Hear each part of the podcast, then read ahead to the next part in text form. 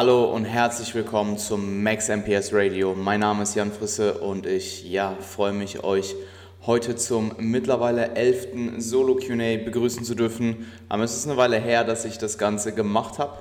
Ähm, es ist einiges passiert. Ähm, es sind enorm coole Episoden äh, in letzter Zeit rausgekommen. Ähm, und ja, es war einfach mal wieder an der Zeit, ein weiteres Solo-QA rauszuhauen. Aber mittlerweile die elfte Episode sind wieder sehr, sehr coole, gute Fragen reingekommen. Ähm, und ja, ich habe eine knappe Stunde Zeit, alles durchzubekommen. Also ja, let's see. Ähm, ich bin nicht so ganz guter Dinge, ehrlich gesagt, ähm, wenn man sich meine äh, ja, vergangenen Solo-QA und mein leichteres Ausschweifen ähm, anschaut und evaluiert. Aber ja, ähm, lass uns direkt starten. Kurzes Update zu mir. Ähm, es läuft. Ich bin mittlerweile sieben Wochen, nee, stimmt gar nicht, knapp sechs Wochen out zur ANBF. Ähm, die Wettkämpfe stehen mittlerweile für mehres oder für mehr dazu. Ähm, checkt einfach die letzte Episode Beyond the Prep ab ähm, mit Valentin dieses Mal sogar und ja, wie immer Toni. Ähm, und ich bin aktuell im Diet Break. Ähm, heute ist der vierte Tag. Ich fühle mich deutlich besser. Ähm, was aber, was ich nicht nur der, dem, den mehr Kalorien zuspreche und dem ja, weniger Trainings, äh, dem weniger Training ähm, und der damit ja, induzierten Regeneration bezüglich Trainings- und ernährungsinduzierter Ermüdung, sondern auch einfach der Euphorie ähm, für die kommende Zeit. Also ich habe ähm, ich werde heute äh, mein sieben Wochen Out-Check-In auf Instagram posten und ich habe vor zwei, drei Tagen, ich weiß nicht genau, morgens in der Story ähm, ziemlich lang darüber gerambelt, wie geil alles wird, weil jetzt einfach das, ähm, die Prep ist mittlerweile, ich bin in Woche 29, glaube ich, 29 oder 30, seit Anfang Februar, ähm, Anfang Februar hat die Prep begonnen. Äh, also eine ziemlich, ziemlich lange Zeit bereits. Ich habe zwar nicht die ganze Zeit diätet, viele Diet Breaks eingelegt oder was heißt viele, aber ähm, ja, adäquat ähm, häufig gediet break und mir halt eben die, äh, die Zeit genommen zu regenerieren zwischendurch. Ähm, sprich, ich bin das Ganze möglichst intelligent angegangen. Ähm, aber es ist schon eine ziemlich lange Zeit und jetzt aktuell nach dem letzten Mesozyklus, nach der letzten Unterkörpereinheit habe ich enorm, also die mentale Last ist extrem von mir gefallen. Und ähm, nach dieser letzten äh, heftigen Lower-Session ähm, mit dem höchsten Kaloriendefizit oder zumindest den niedrigsten Kalorien, die ich in, in, in der Diät gefahren bin, vermutlich nicht das höchste Kaloriendefizit und die äh, höchste Aktivität in Form von Schritten. Ähm, also ich glaube, ich war im Average bei 1807, 1800 Kalorien und 15.000 Steps und ja, ähm, Einheit nach der Einheit ist es so eine mentale Last von mir gefallen. Es war ähm, also als ich das dann Revue passieren habe lassen und ähm, ja, realisiert habe, wie sehr, ähm, war das schon enorm. Also ich habe dann auch mit meinem äh, Coach Valentin darüber gesprochen und ich habe ihm gesagt, ich will es fast nicht aussprechen, aber die harte Arbeit ist vorbei. Und er meinte, hey, ich muss dir widersprechen, die harte Arbeit ist vorbei. Du hast den Größteil, den Bulk der Prep, ist, der, der ist done. Meine Lage jetzt gerade sechs Wochen out, gut sechs Wochen out, ist enorm gut. Und ähm, der letzte Meso war sehr, sehr pro, ähm, produktiv. Wir haben proaktiv die Kalorien nochmal oder nochmal proaktiv etwas mehr gepusht. Ähm, ich denke, wir sind jetzt zwei Kilogramm ungefähr ähm, von, vom geplanten äh, Gewicht, Bühnengewicht entfernt und ja, haben sechs Wochen Zeit.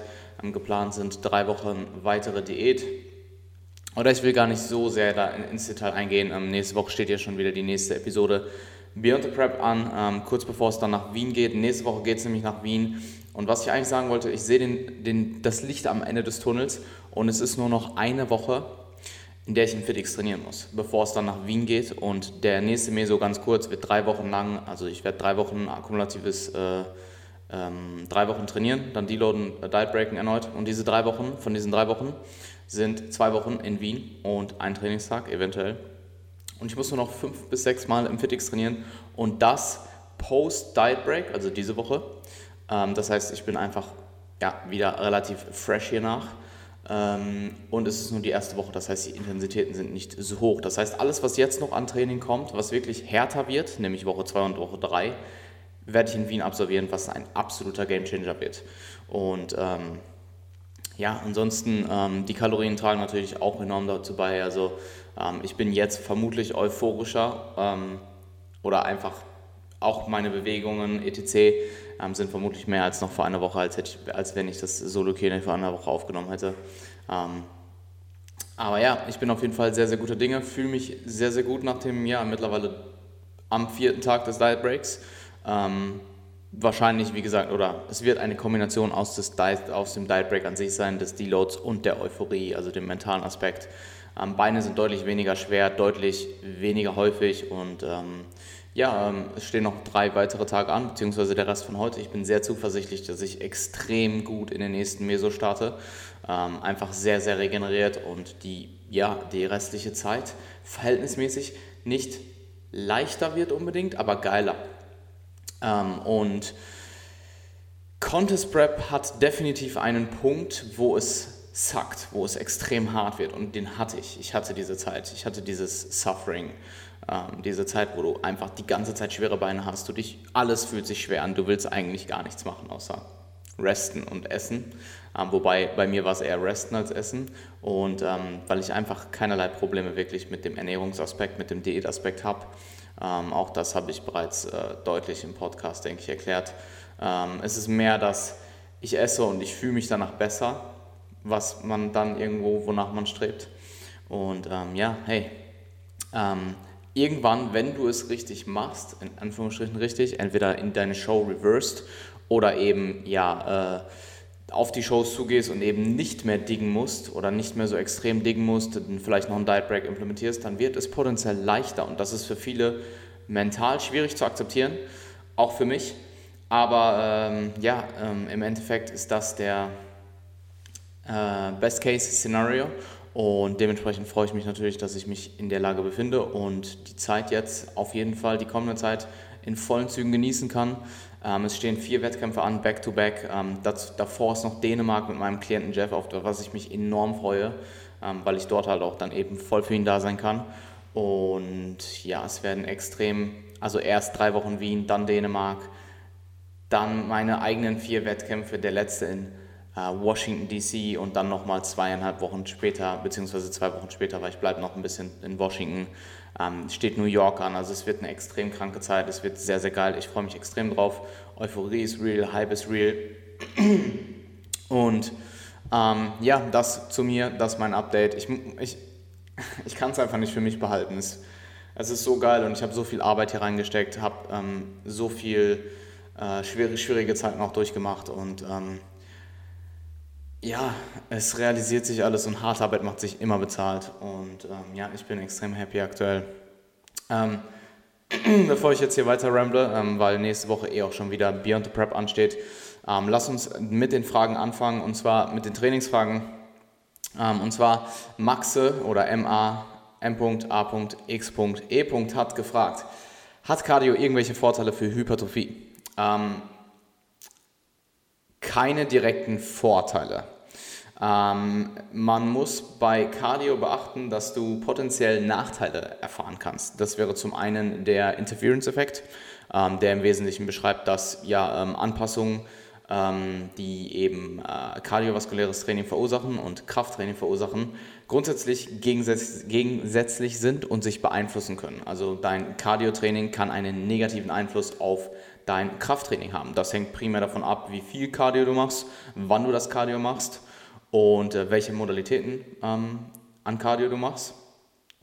Ähm, und ebenfalls musst du deine Regeneration beachten. Das heißt, ähm, also Regeneration kann ebenfalls ein, ein Einfluss sein, der negativ sich auf dein Bodybuilding oder Hypertrophie-Training, Kraftsport ähm, auswirkt.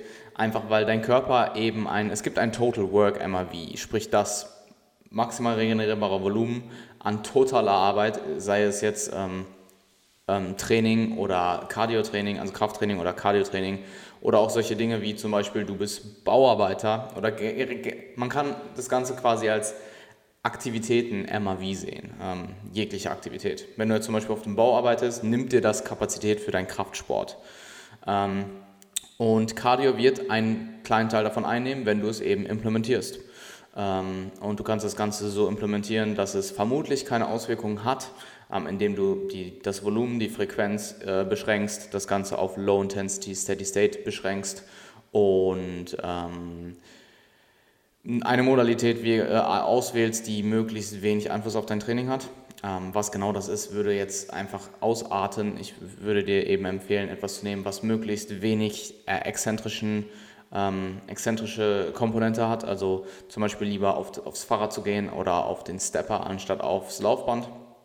Ähm, und der einzige potenzielle, ähm, der einzige potenzielle, die einzige potenzielle Situation, in der mir einfallen würde, in dem es einen Vorteil haben könnte, wenn du bei hohen Wiederholungsbereichen dazu neigst, kardiovaskulär, also wenn du, wenn hohe Wiederholungsbereiche in deinem Bodybuilding, in deinem Hypertrophietraining massiv durch deine kardiovaskulären Kapazitäten eingeschränkt werden, dann würde ich sagen, macht es Sinn, ähm, Cardio zu implementieren, einfach um deine kardiovaskulären Kapazitäten und Gesundheit zu verbessern, um dann in deinem Krafttraining davon zu profitieren. Aber eben in einem Rahmen, der eben diese Adaption erzeugt, aber eben nicht übermäßig. Und das musst du selbst evaluieren. Ähm, ich persönlich habe auch die Erfahrung gemacht, dass viele Leute durch einfach durch reguläres High-Rep-Training ähm, an diese Wiederholungsbereiche ja innerhalb von Wochen ähm, ähm, deutlich besser werden, dort, äh, dort ähm, Performance abzuliefern. Ähm, also ja, es, äh, es kann einen potenziellen Vorteil haben, wenn es sich eben beschränkt. Ähm, ich denke aber, dass in vielen Situationen zusätzliches Cardio zu deinem Training, wenn du eben schon auch in höheren Wiederholungsbereichen trainierst, nicht nötig ist oder keinen direkten Vorteil hat. Ähm, und du musst eben auch evaluieren, wenn dich dein, du musst eben auch dein KFA und deine aktuelle Lage äh, evaluieren. Wenn jetzt zum Beispiel, ähm, wenn jetzt zum Beispiel du einen ziemlich hohen KFA hast, dann macht es vermutlich eher Sinn, KFA zu verlieren und in der Hinsicht ähm, fitter zu werden, ähm, anstatt jetzt Unmengen an Cardio zu implementieren und weiterhin zu probieren, ähm, Gewicht zuzunehmen. Ähm, ja. Habe ich irgendwas vergessen? Mhm. Nope, that's it. Um, it depends, aber in den meisten Fällen, um, es kommt auch darauf an, was du sonst so machst. Wenn du den ganzen Tag nur zu Hause hängst und keinerlei Steps zum Beispiel machst, dann ist es auch, uh, dann kann es durchaus vorteilhaft sein, etwas Cardio zu implementieren. Du könntest aber auch einfach mehr Steps machen. Also ich denke, in der Off-Season 6.000 bis 8.000 am Tag anzupeilen, ist durch, durchaus keine, kein schlechtes Ziel. Ähm, potenziell auch etwas mehr, nur da ist dann irgendwo auch wieder der Trade-off, dass je mehr Steps du machst, desto mehr nimmt dir das wieder am Total Work MAV oder Total Activity MAV, wie auch immer. Ähm, und ja, das zu der Cardio- in der, ähm, und Hypertrophie-Frage. Ähm, Fabi Adam, Fabi unterstrich Adam, ein Klient von mir, Grüße an der Stelle, hat mich gefragt, zweifelst du während des Mesos manchmal an deinem Programming? Ähm, ja, aber viel, viel weniger als vorher ähm, oder viel, viel weniger als früher.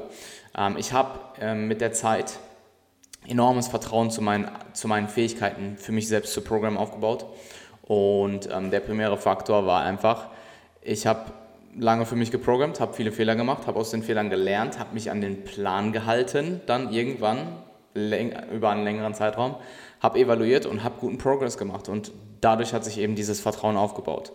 Ähm, durch die letzten zwei Jahre Selbstprogramming, die durchaus sehr, sehr, sehr produktiv waren. Also sowohl meine Off-Season 2018 als auch die, äh, das, das Programming in der Prep, was ich ja auch komplett selber mache, ähm, war bisher sehr erfolgreich und dem würde ich mir oder meiner Skills für mich selbst zu programmen zusprechen, für mein Selbstcoaching, ähm, für das Evaluieren meines Trainings, was meiner Meinung nach ähm, einfach deutlich ähm, für mich leichter ist, weil es ähm, viel objektiver ist als jetzt zum Beispiel seine Physik ähm, in der Prep, vor allem am Ende, wenn man dann durchaus neurotisch, neurotische Tendenzen hat, zu evaluieren und dort Entscheidungen zu treffen, ist für mich Training deutlich leichter.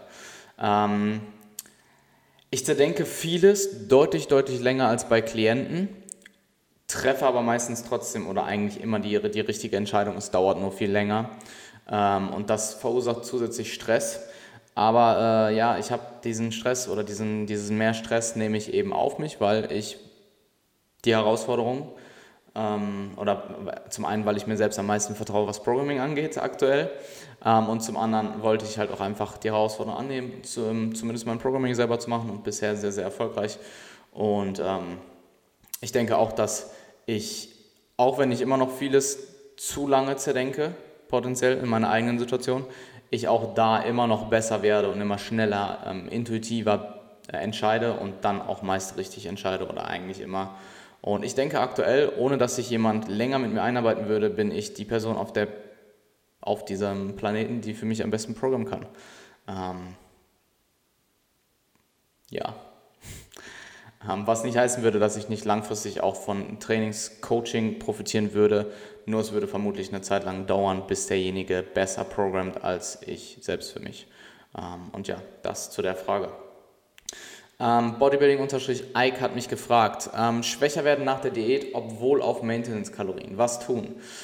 Zum einen, bist du dir sicher, dass du wirklich schwächer wirst?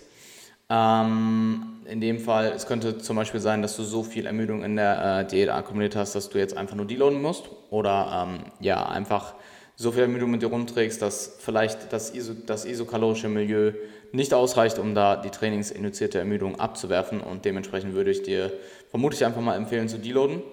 Ähm, bist du wirklich isokalorisch? Was macht dein Körpergewicht? Ähm, das wäre meine nächste Frage. Und vielleicht auch das Mindset, denn zum Beispiel in der harten Diät, ähm, ich weiß nicht genau, in, in, was für einer Phase du dich jetzt gerade befindest. Wenn du auf Maintenance bist, vermute ich, dass du eine Maintenance Phase vielleicht fährst. Und da kann zum Beispiel auch das Mindset viel ausmachen. Ähm, wenn du zum Beispiel nach, in einer Diät, wo du halt, ja, ähm, du bist im Grind, du diätest, du willst keine Muskulatur verlieren und du pushst dich halt wirklich hart. Und Mindset ist da eine enorm, spielt da eine enorm große Rolle. Also ich habe das in dieser Prep unzählige Male gemerkt, ähm, wie sehr Mindset und äh, Attitüde im Training ähm, deine Performance hält oder dir eben noch die Fähigkeit gibt, noch weiter Progress zu machen, obwohl du in der Prep bist. Und ähm, vielleicht ist da das, vielleicht spielt da das Mindset auch eine Rolle.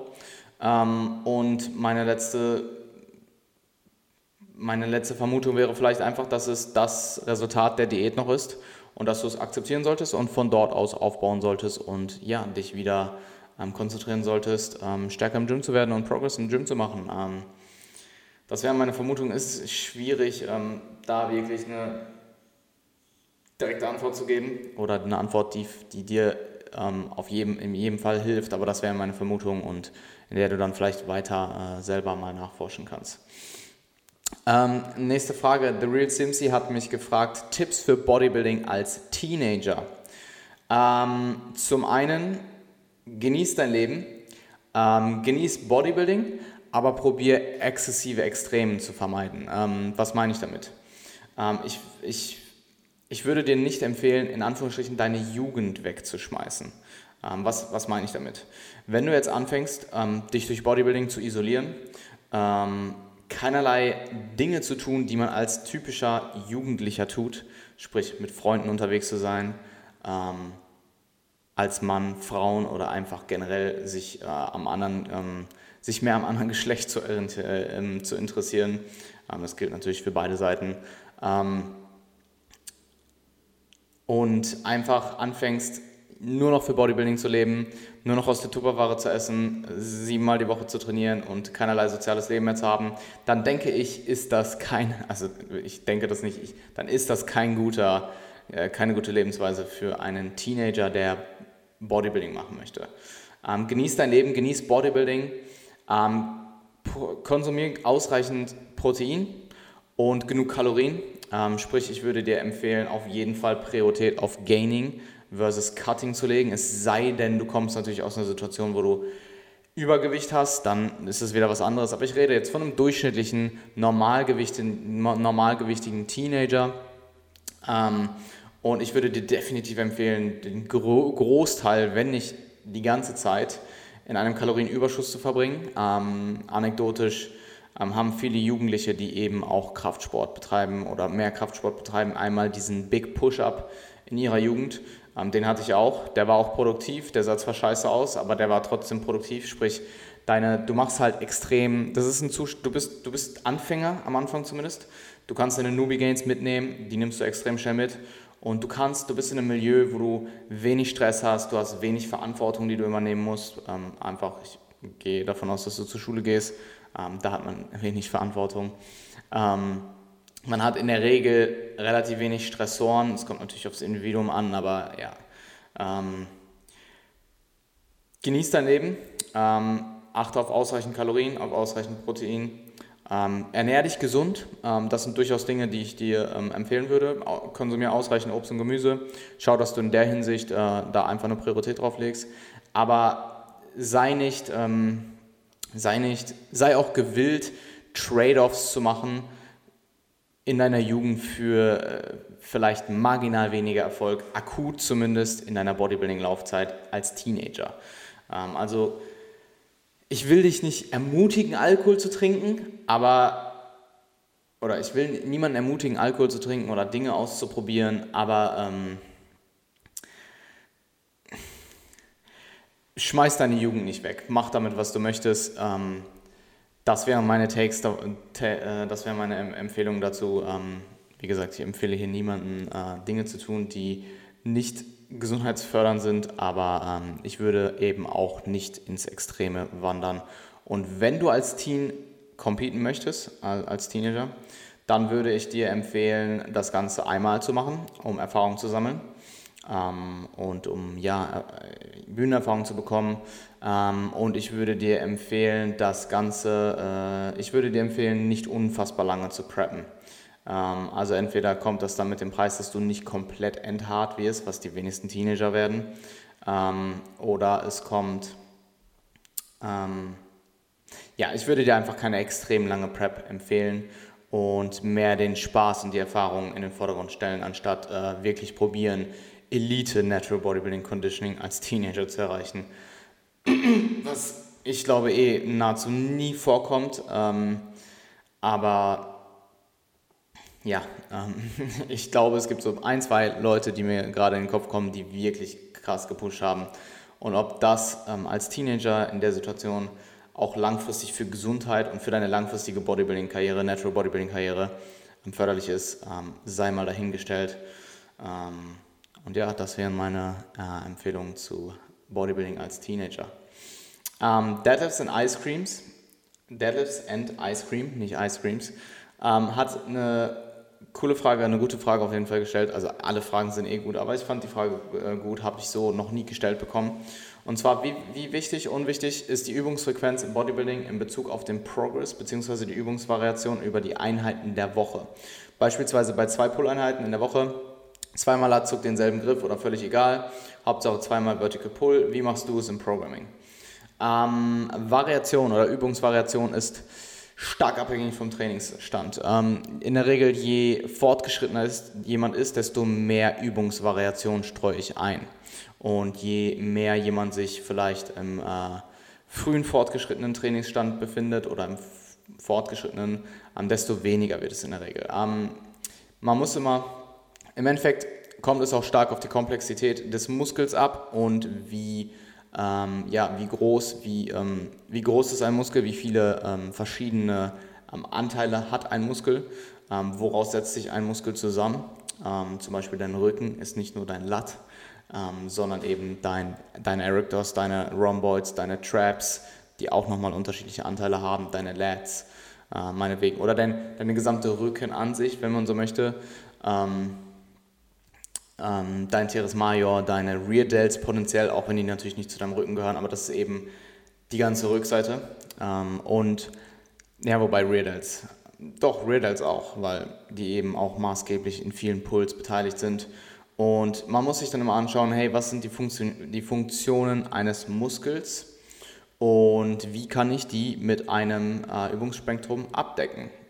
Und ähm, ja, wenn du jetzt zum Beispiel ähm, den, ähm, äh, man muss halt einfach die Komplexität des Muskels betrachten, anschauen, wie viele Funktionen gibt es, wie decke ich diese Funktionen ab, mit welchen Übungen, welche Übungen passen für mich persönlich anatomisch gut?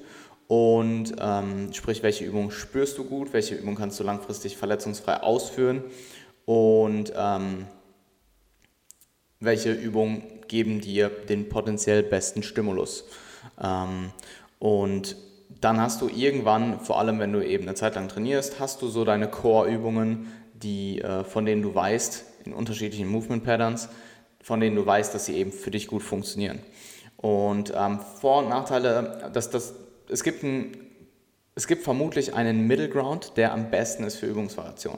Und das ist nicht zu viel und nicht zu wenig. Das Problem bei zu wenig ist, vor allem als weit fortgeschrittener ist, dass du einfach nicht alle Funktionen des Muskels abdeckst und potenziell Winkel ähm, von komplexeren Muskeln auslässt und somit langfristig eventuell weniger hypertrophierst.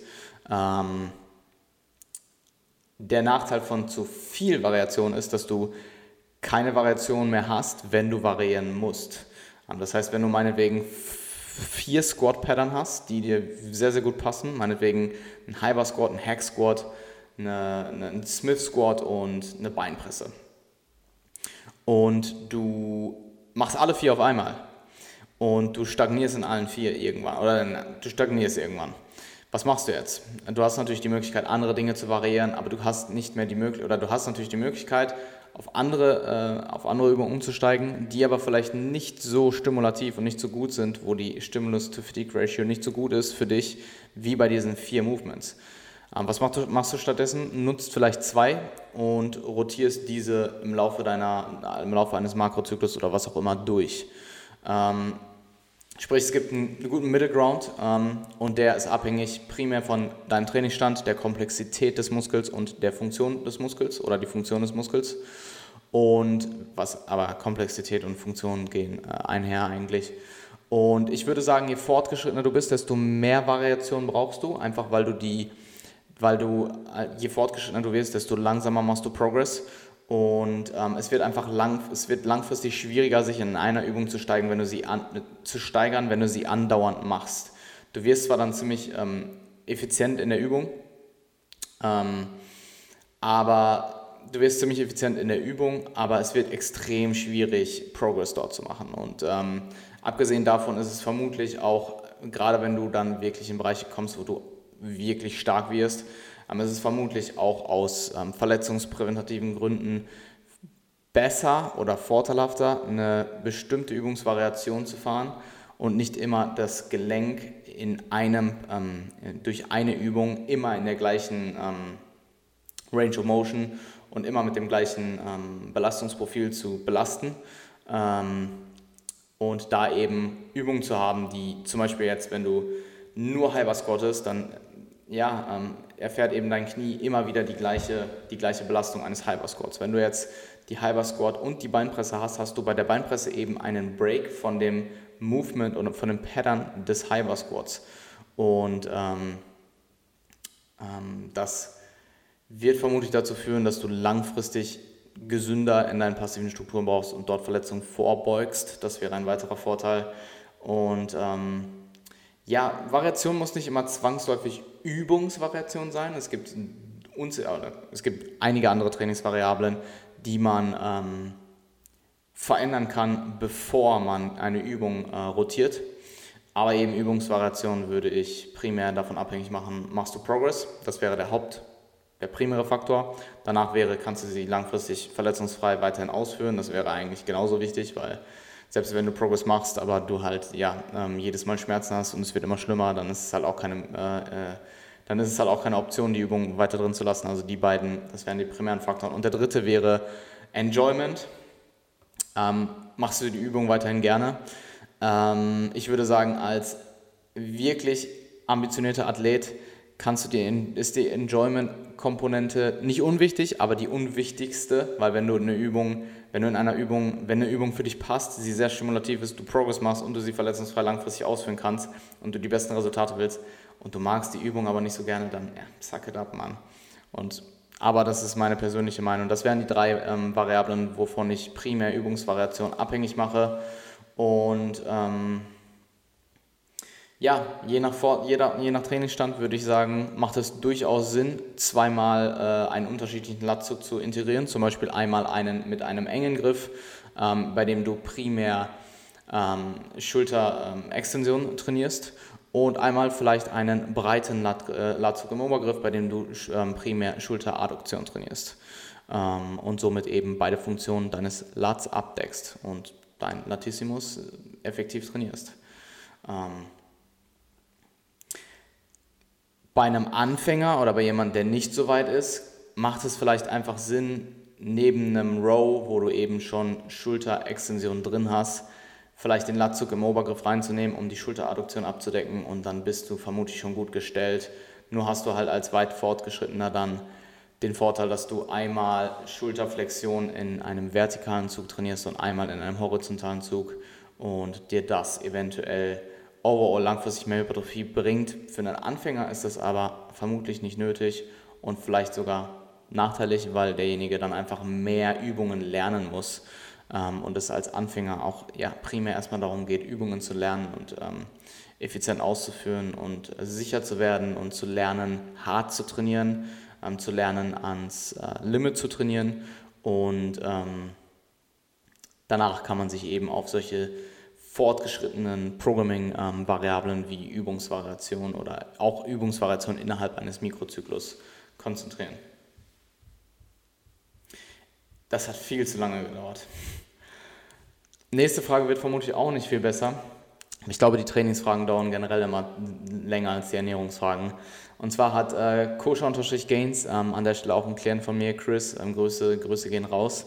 Ähm, wenn die Performance in der letzten Woche vom Meso noch steigt, hat man sein MAV dann nicht erreicht. Im nächsten Meso Volumen erhöhen.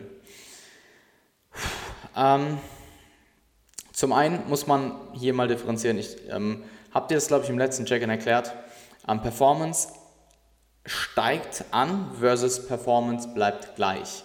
Wenn deine ähm, Performance weiter ansteigt, sprich deine Fitness schneller ansteigt als deine Fatigue, dann warst du per se nicht über deinem MAV, weil dein MAV per Definition ähm, ähm, das, dein MAV ist per Definition das Trainingsvolumen, was du machst und zum gleichen Zustand zurückkehrst in die nächste Einheit, sprich regenerierst, aber deine Performance steigt nicht weiter an. Und wenn sie das tut, dann steigt deine Fitness eben schneller an als deine Fatigue. Ähm, sprich, da muss man schon mal differenzieren. Das heißt, wenn die Performance in der letzten Woche vom Meso noch steigt, warst du davor noch nicht an deinem MAV per Definition. Es könnte aber sein, dass du an diese, in dieser Woche, wo du eben wieder mehr gemacht hast, den Stimulus erhöht hast, durch welche Trainingsvariable auch immer, dass du ähm, ähm, in dieser Woche eben an deinem MAV trainiert hast oder sogar drüber. Und das weißt du ja nicht, weil das die Woche vor dem Deload ist ähm, und du deine Performance eben danach nicht mehr im gleichen Umfeld äh, testen kannst. Also ein Deload ist einfach anders. In einem Deload macht, probierst du ja auch nicht noch PRs aufzustellen. Ähm, ich würde sagen, ähm, bezüglich Trainingsvolumen erhöhen, evaluiere deinen Progress. Ich meine, du bist bei mir im Coaching, wir evaluieren deinen Progress. Und ähm, ich würde da stark auf andere Symptome auch ähm, Wert legen, die eben mit ähm, Overreaching assoziiert werden, die nicht per se heißen, dass du overreached bist, aber solche Sachen wie zum Beispiel beeinträchtigte Schlafqualität, ähm, Fatigue, Ermüdung, einfach subjektive Fatigue-Marker sind da extrem sinnvoll ähm, ähm, zu evaluieren, in den Evaluierungsprozess mit einzubeziehen, Session-RPEs, PRS, also Perceived Recovery Status, wie regeneriert bist du in die Einheit gegangen, ähm, wie sind deine Energielevel, wie ist dein Wohlbefinden, wie ist deine Schlafquantität, deine Schlafqualität, wie hoch sind deine Stresslevel, ähm, was macht dein Appetit, etc. Diese Sachen, die alle ähm, ähm individuell auch teilweise ähm, mit Overreaching ähm, korrelieren. Also zum, es gibt zum Beispiel Individuen, die bekommen mehr Hunger am Ende des Trainingszyklus und es gibt Leute, die der Hunger geht komplett runter. Und ich zum Beispiel bei mir am Ende des Zyklus in der Prep habe schon fast weniger Verlangen zu essen. Ähm, also es ist, es ist ähm, es ist paradox, aber bei mir ist es der Fall. Und ich kenne aber auch eben auch Leute, die haben ähm, in ihrer letzten Trainingswoche vor dem Deload massive Probleme mit Hunger.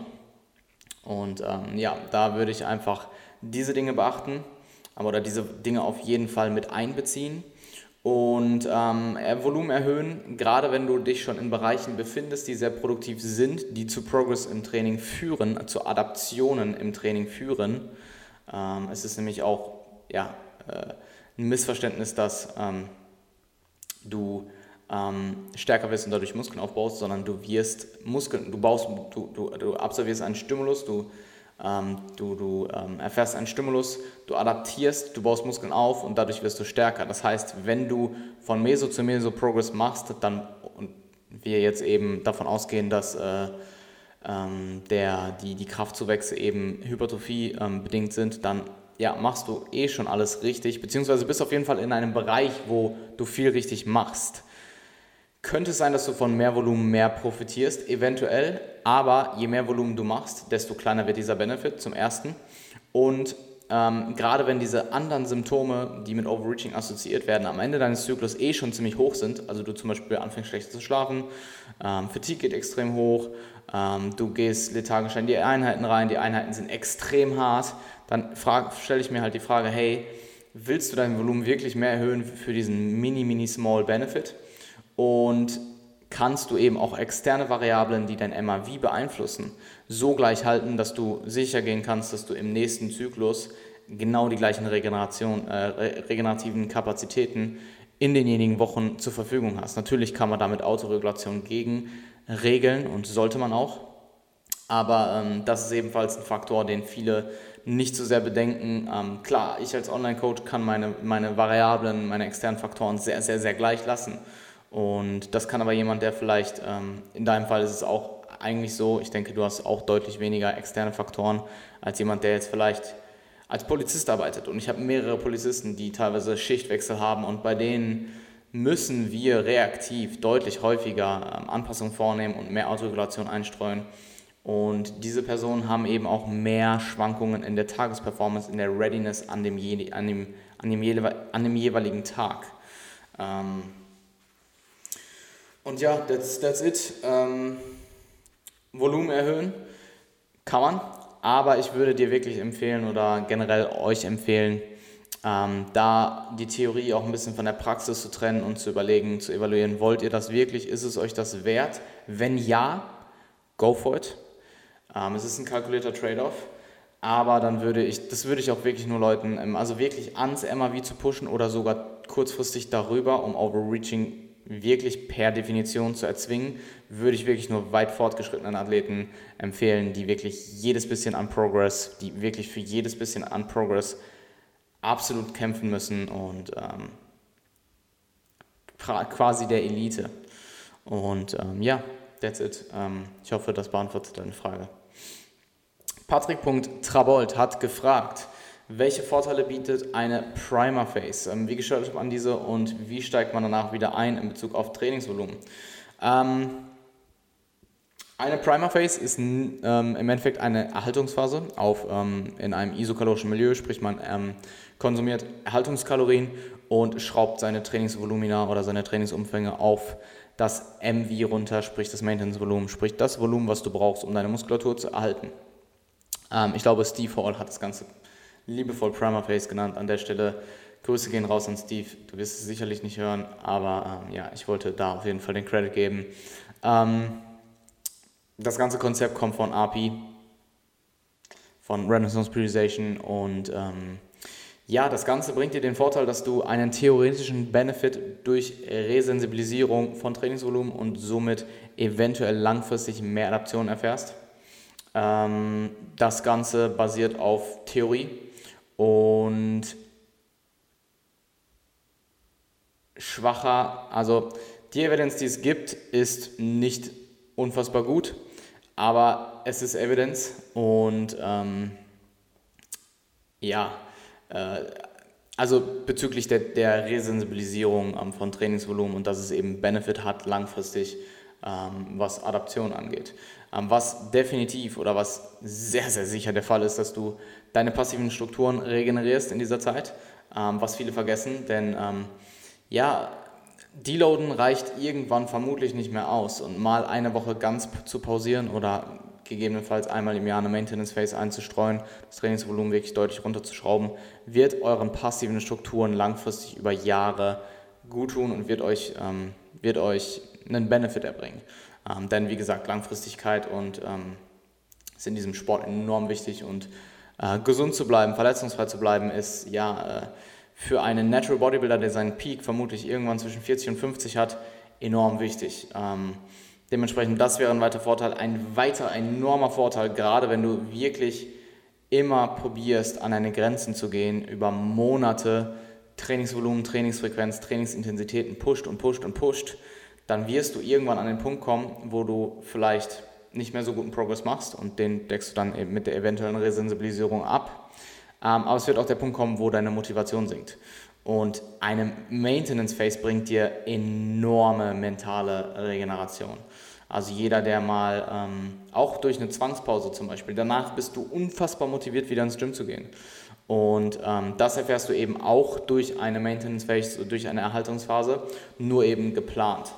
Ähm, und das ist ein weiterer enormer Vorteil, ähm, den viele eben auch durch Deloads haben, aber eben durch eine Maintenance Phase. Also ich habe ja drei Wochen Maintenance in der Prep gemacht und meine Motivation danach wieder zu preppen war durch den, durch den Roof. Also ich sag mal so, ähm, sie war vorher auch schon enorm hoch. Also die Maintenance Phase war primär einfach um ähm, einen längeren Diet Break zu haben, weil ich dann doch ziemlich viel Gewicht verloren habe in den ersten acht Wochen Diät. Ähm, aber auch dort hat mir das enorm, also ich kann mich erinnern, die Maintenance Phase hat echt gesackt, so ich hatte echt keine Lust darauf. Auch während ich sie gemacht habe, war sie nicht geil. Und das ist auch meist die Realität einer Maintenance Phase für die meisten Leute. Ähm, auch wenn man natürlich irgendwo es dann vielleicht auch mal genießt, nicht zwei bis drei Stunden im Gym zu sein. Ähm, aber danach die Benefits sind, also jedes Mal, wenn ich eine Maintenance Phase gemacht habe, ähm, Erhaltungsphase gemacht habe und ich habe einen im Aufbau gemacht und einen in der Diät, habe ich enorm davon profitiert. Und auch jedes Mal das Feedback von Klienten, auch von den Klienten, die dazu tendieren, immer alles geben zu wollen, immer dra voll drauf zu gehen und immer, ähm, immer alles zu geben, immer die maximal mögliche Arbeit reinzustecken. Auch von denen war die äh, Resonanz, wenn ich dann eben das Buy-in von denen bekommen habe und sie haben sie durchgezogen, immer sehr, sehr gut. Und ähm, ja, anekdotisch kann ich auf jeden Fall ähm, sehr positiv davon berichten. Ähm, wie steigt man danach wieder ein? Deine MEVs und MAVs sinken, ähm, sprich du bist ja einfach wieder adaptiver, was Trainingsvolumen angeht. Ähm, sprich, du kannst mit niedrigen Trainingsvolumina einsteigen und ich würde da auch andere Dinge wie zum Beispiel Übungsvariationen beachten, weil diese dann potenziell dazu führen, dass deine MEVs und MAVs noch mehr sinken. Also wenn du jetzt mit den gleichen Übungen wieder einsteigst wie vorher, kannst du davon ausgehen, dass deine Trainingsvolumen, was du brauchst, um Progress zu machen und das, was du regenerieren kannst, maximal regenerieren kannst, auch niedriger ist.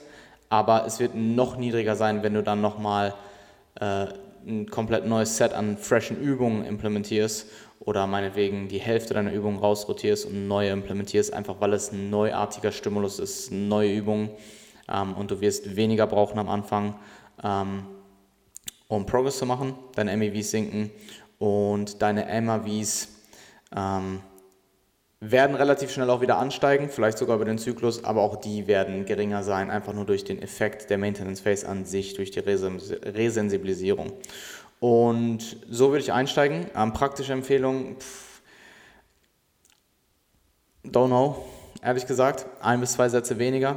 Ähm, zwei bis drei Sätze weniger, wenn du viele neue Übungen implementiert hast, viel, neue, äh, viel neuartigen Stimulus, in, in welcher Form auch immer und dann evaluieren und schauen, hey, ähm, mache ich Progress? Ähm, wie lange, was, was machen meine restlichen Parameter, was Regeneration angeht und ähm, bin ich mit dem Progress zufrieden, könnte ich mehr machen und dann evaluieren und von Mesozyklus zu Mesozyklus eben leicht anpassen oder eben auch nicht. Und that's it. Ähm, mich unterstrich Strohe hat gefragt, seitliche Bauchmuskulatur aus Bodybuilding-Sicht trainieren. Ähm, ich würde, also grundsätzlich bin ich kein großer Verfechter von, von direktem App-Training.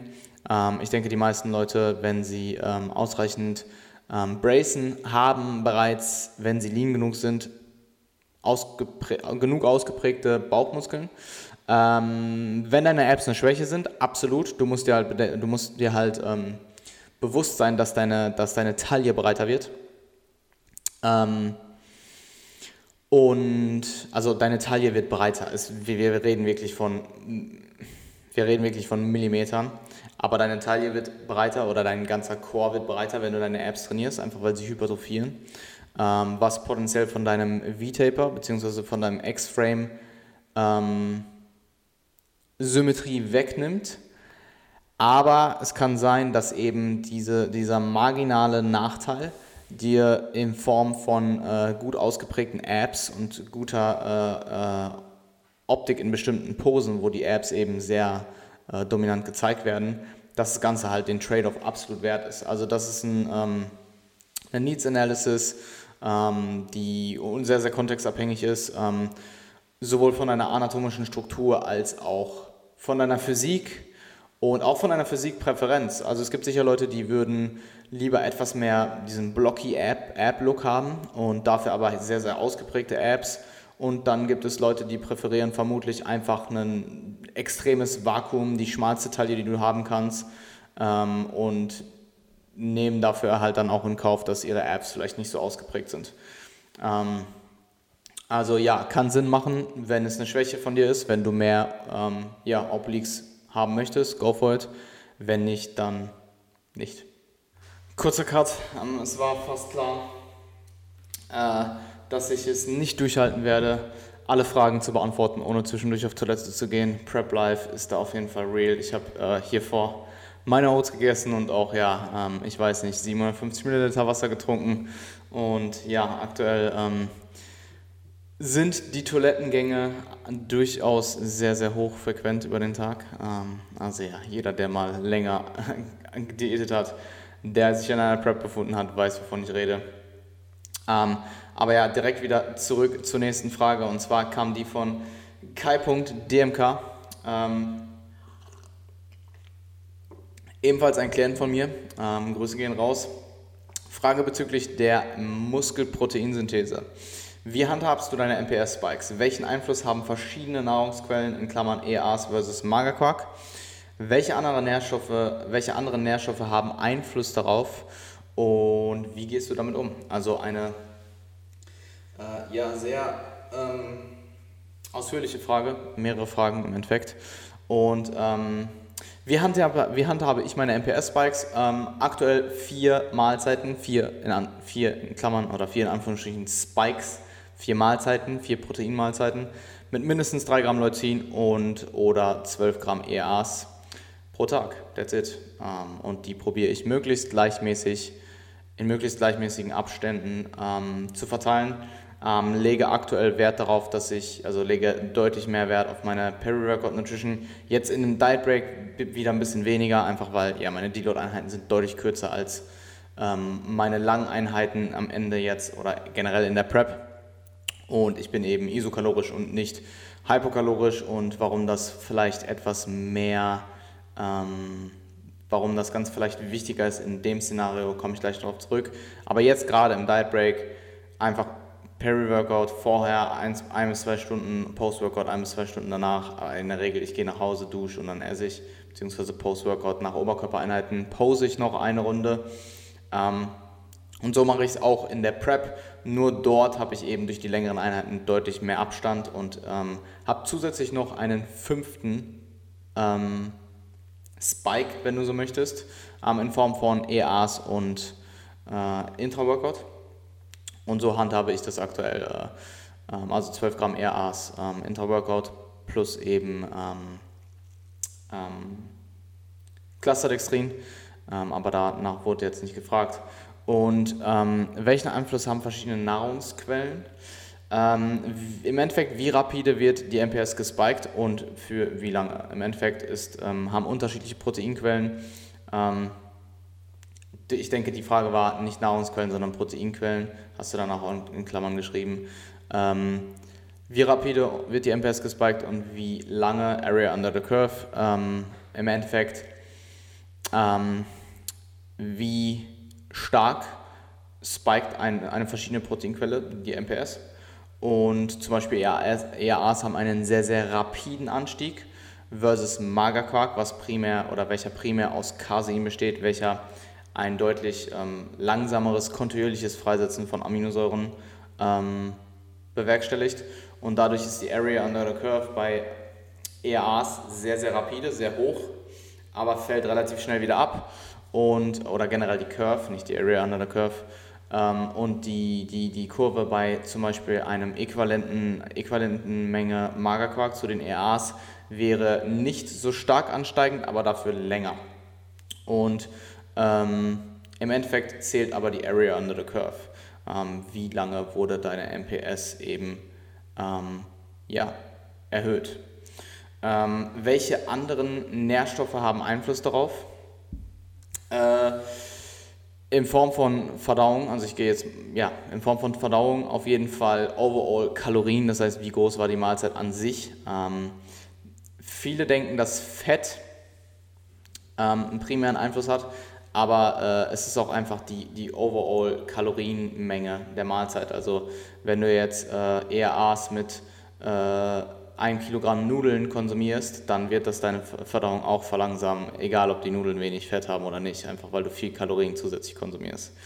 Ähm, Fett aber relativ gesehen oder ähm, Fett in absoluten Mengen gesehen hat einen höheren Einfluss auf ähm, die, die Absorption von Protein als Carbs, einfach weil ein Gramm Fett auch mehr Kalorien hat, also ein Gramm absolute Menge Fett zu 1 Gramm absoluter Menge Carb mehr Kalorien hat. Relativ gesehen ähm, gibt es da, glaube ich, Daten zu, ähm, wenn ich mich richtig erinnere, ähm, die sagen, dass relativ gesehen das Ganze, äh, sich, ähm, das Ganze keinen Unterschied macht, ob du jetzt eben relativ gesehen gleich viel Kalorien in Form von Fett oder Carbs zu dir nimmst. Ähm, aber wie gesagt, Fett absolut gesehen hat einen größeren Einfluss auf die Absorptionsrate von Protein oder generell auf deine Verdauung und somit auf die Absorptionsrate Rate der, des Proteins, was du zu dir geführt hast. Ähm, Ballaststoffe ebenfalls, vorheriger Mageninhalt ebenfalls und generell die Beeinflussung von Verdauungsgesch oder die, die Unterschiede von Verdauungsgeschwindigkeiten innerhalb deines Tages. Also dein zirkadianer Rhythmus, deine, deine innere Uhr, wenn du so möchtest, gilt nicht nur für deinen Schlafrhythmus, sondern auch für deine äh, Verdauung und für diverse andere Prozesse in deinem Körper und dementsprechend hat dieser auch einen Einfluss darauf, ähm, auf deine, auf deine ähm, MPS-Spikes, wenn du so möchtest. Ähm, ich würde dir empfehlen, mach dir nicht so viel Gedanken, solange du dein Protein auf drei, mindestens drei, besser vier oder mehr Mahlzeiten am Tag möglichst gleichmäßig aufteilst ähm, drei, bis fünf Stunden, drei bis fünf Stunden, du machst in der Regel alles richtig. Ähm, Pre-Bad und Peri-Workout können in der Theorie oder machen in der Theorie Sinn, haben aber die Praxis, also die Datenlage, die es in der Praxis gibt, haben aber eben festgestellt, dass das Ganze, ähm, ähm, ja, es ist halt einfach kein Unterschied, der feststellbar ist. In der Theorie macht das Sinn und wenn du alles maximieren möchtest und diesen potenziellen Benefit mitnehmen möchtest, würde ich dir empfehlen, äh, vor dem Schlafen Protein zu konsumieren. Nicht direkt vor dem Schlafen, weil das könnte dann wiederum ähm, deinen Schlaf negativ beeinträchtigen. Also äh, vielleicht ist es nicht die beste Idee, ähm, einen riesen Casein-Shake unmittelbar vor dem Schlafen zu trinken, wenn du im Aufbau bist und eh schon eher gefüllt bist über den Tag. Ähm, und eben Peri-Workout ein bis zwei Stunden vorher und ein bis zwei Stunden nachher, vor, also vor und nach dem Training, ähm, Protein zu konsumieren, ausreichend, an ausreichende Menge Protein zu konsumieren. Ähm, und du bist ziemlich sicher auf der sicheren Seite. Und für, um den ganzen Rest würde ich mir sehr, sehr wenig äh, Gedanken machen.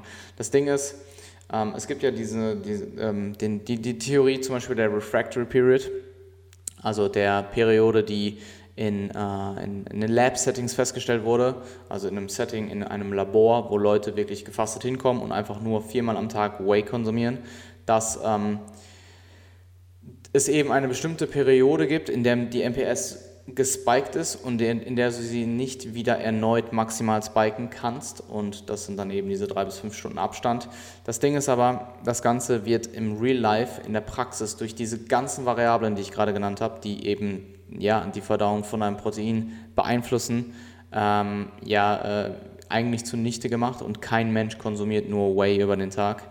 Ähm, sprich, du hast eh eine viel, viel kontinuierliche Abgabe von ähm, Aminosäuren ähm, als jetzt jemand, der viermal am Tag isoliert Whey trinkt mit einem Abstand von, was weiß ich, drei bis sechs Stunden.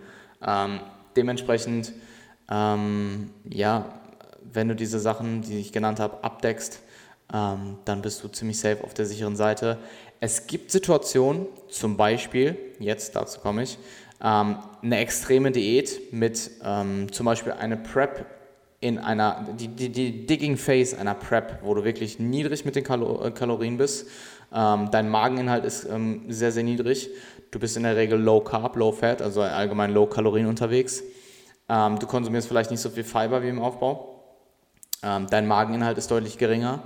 Und da ist es eventuell relevanter oder dort wird ver vermutlich, wie gesagt, da ist es vermutlich relevanter, ähm, da ist Protein-Nährstofftiming vermutlich relevanter. Einfach weil du, ja, ähm, Anabolismus und du bist halt Katabol, denn das Milieu insgesamt ist halt eben hypokalorisch. Ähm, du bist Katabol ähm, oder katabolär zumindest.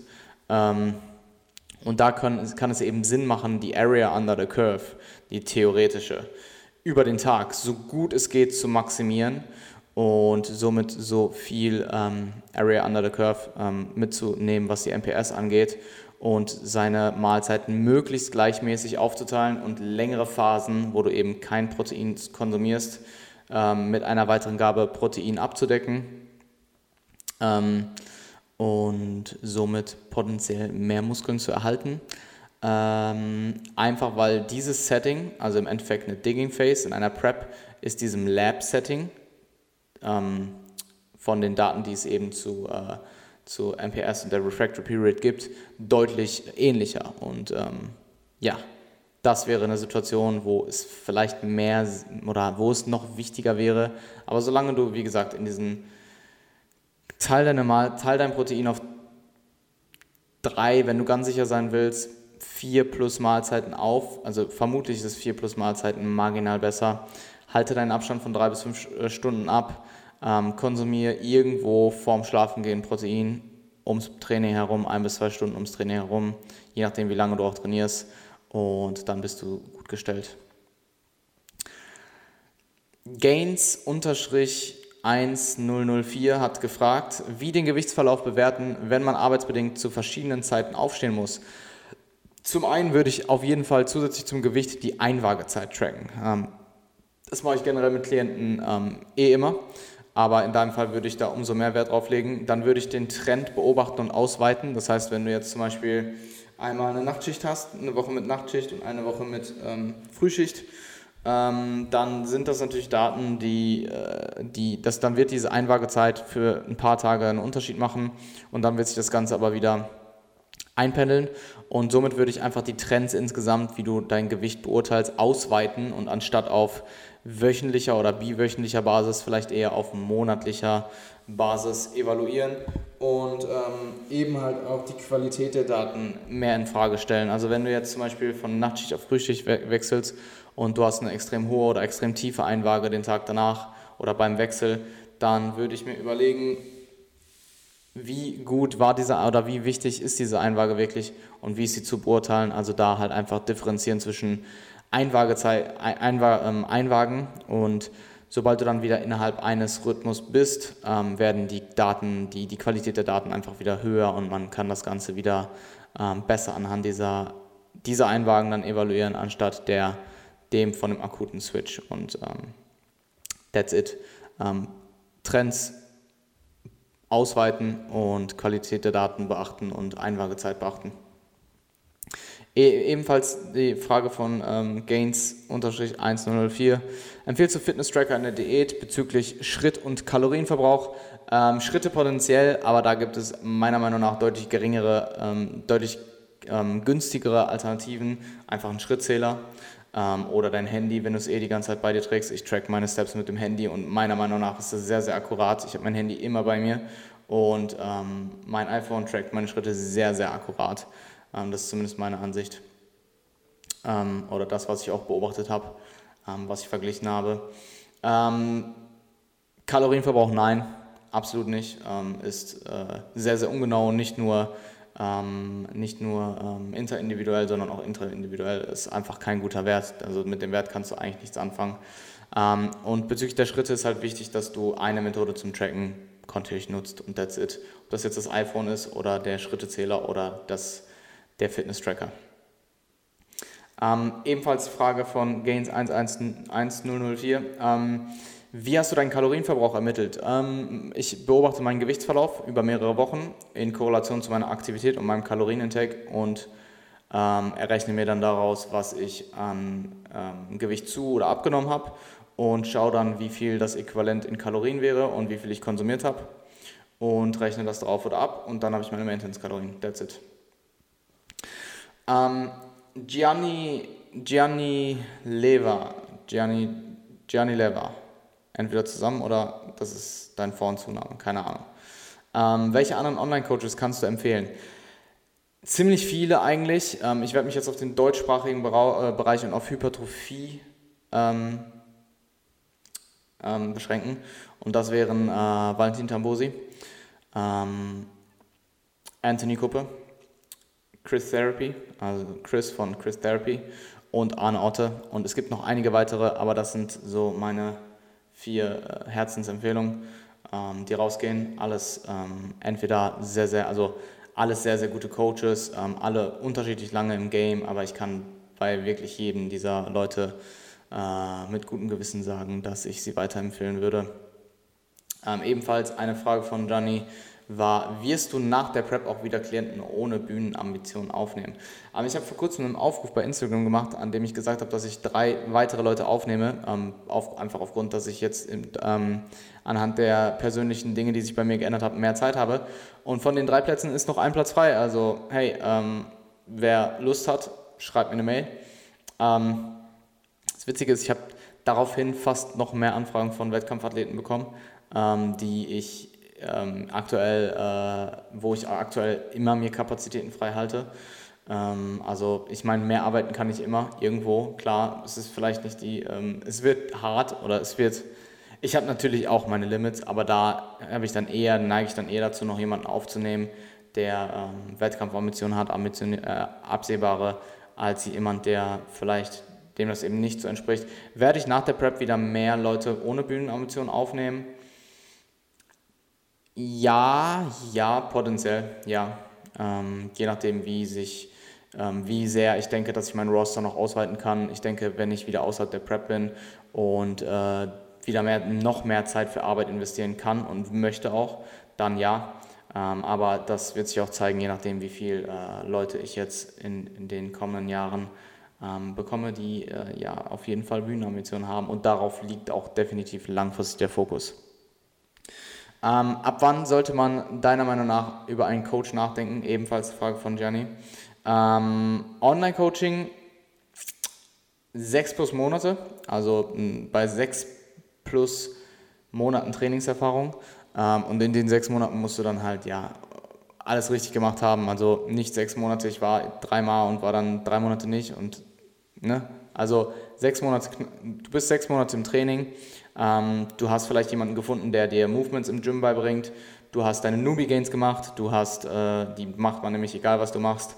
Ähm, vielleicht sogar mit einem guten Template oder einem Programm ähm, oder irgendeinem Trainingsprogramm, was sich bewährt hat, was für den, für den Average, ähm, für den durchschnittlichen Menschen erstmal lange sehr, sehr gut funktionieren kann und machst damit deine Newbie Gains oder meinetwegen deine Gains, bis du äh, bis du ins frühe fortgeschrittene Training, bis in den frühen fortgeschrittenen Trainingsstand kommst und ähm, mach deine eigenen Erfahrungen. Ähm, ich denke, als früher Fortgeschrittener ist so der Zeitpunkt, wo man wirklich stark darüber nachdenken kann. Du kannst natürlich auch schon vorher anfangen, mit jemandem zu arbeiten, mit einem Coach zu arbeiten. Nahezu jeder profitiert von einem Coach. Ähm, da ist es dann einfach, was ist deine Priorität und ähm, möchtest du diese Investitionen dann schon machen, wenn es doch eigentlich auch alleine noch ziemlich gut läuft oder sparst du dir das dann eventuell auf, wenn, es, wenn der Progress vielleicht nicht mehr so gut läuft oder du einfach mehr Progress dir erhoffst und die mit einem äh, guten, kompetenten Coach dann eben diesen Progress dann eben erreichen kannst. Ähm, ich denke, wie gesagt, nahezu jeder profitiert von einem, von einem Coach. Ich habe aktuell den, äh, Valentin und ich profitiere definitiv davon. Ich weiß, dass einige super, super erfahrene ähm, Coaches, ähm, Experten im Feld und Pro, ähm, Pro, Pro uh, Natural Bodybuilder, ähm, extrem viele Leute lassen sich coachen und nahezu jeder profitiert von einem Coach. Also mir fällt jetzt gerade niemand ein, der wahrscheinlich gar nicht davon profitieren würde. Ähm, Und ja, ähm, also ab wann sollte man darüber nachdenken? Wenn du mit deinem Progress nicht mehr zufrieden bist, wenn du die Investition machen möchtest oder wenn du einfach maximale Resultate so schnell wie möglich möchtest und zumindest deine Newbie-Gains gemacht hast ähm, und ja, äh, halt auch weißt, dass dir das Ganze Spaß macht. Weil wenn du jetzt ein, eine Woche trainierst oder zwei, dann holst du dir keinen Coach, weil du weißt ja noch nicht mal, ob du es weiterhin machen möchtest. Also wenn du sechs Monate, das ist eine ganz grobe Richtlinie. Wenn du sechs Monate im Gym bist, du hast deine Newbie-Gains gemacht, du hast deine Erfahrung gemacht, du liebst, du liebst es, du bist bereit, die Investition zu machen, dann überleg dir, ähm, mit einem Coach zu arbeiten, wenn du das eben möchtest. Ist eine sehr kontextabhängige Frage. Und die letzte Frage, ebenfalls von Gianni. Hast du irgendwann vor, selbst nach Wien zu ziehen? Ja, safe, nur eine Frage der Zeit. Es wird passieren. Ich weiß noch nicht genau, woran, ich weiß noch nicht genau wann, aber es wird passieren. Und ich denke, das ist ein perfekter Abschluss für den Podcast. Ähm, ich habe ja ein gutes bisschen überzogen. Ähm, deswegen euch allen einen schönen Tag. Ich hoffe, es hat euch gefallen. Ich hoffe, ich konnte euch Mehrwert bieten. Und nächste Woche geht es dann weiter mit einer weiteren Folge Beyond the Prep. Euch allen einen schönen Tag. Danke fürs Zuhören. Wir sehen uns. Macht's gut.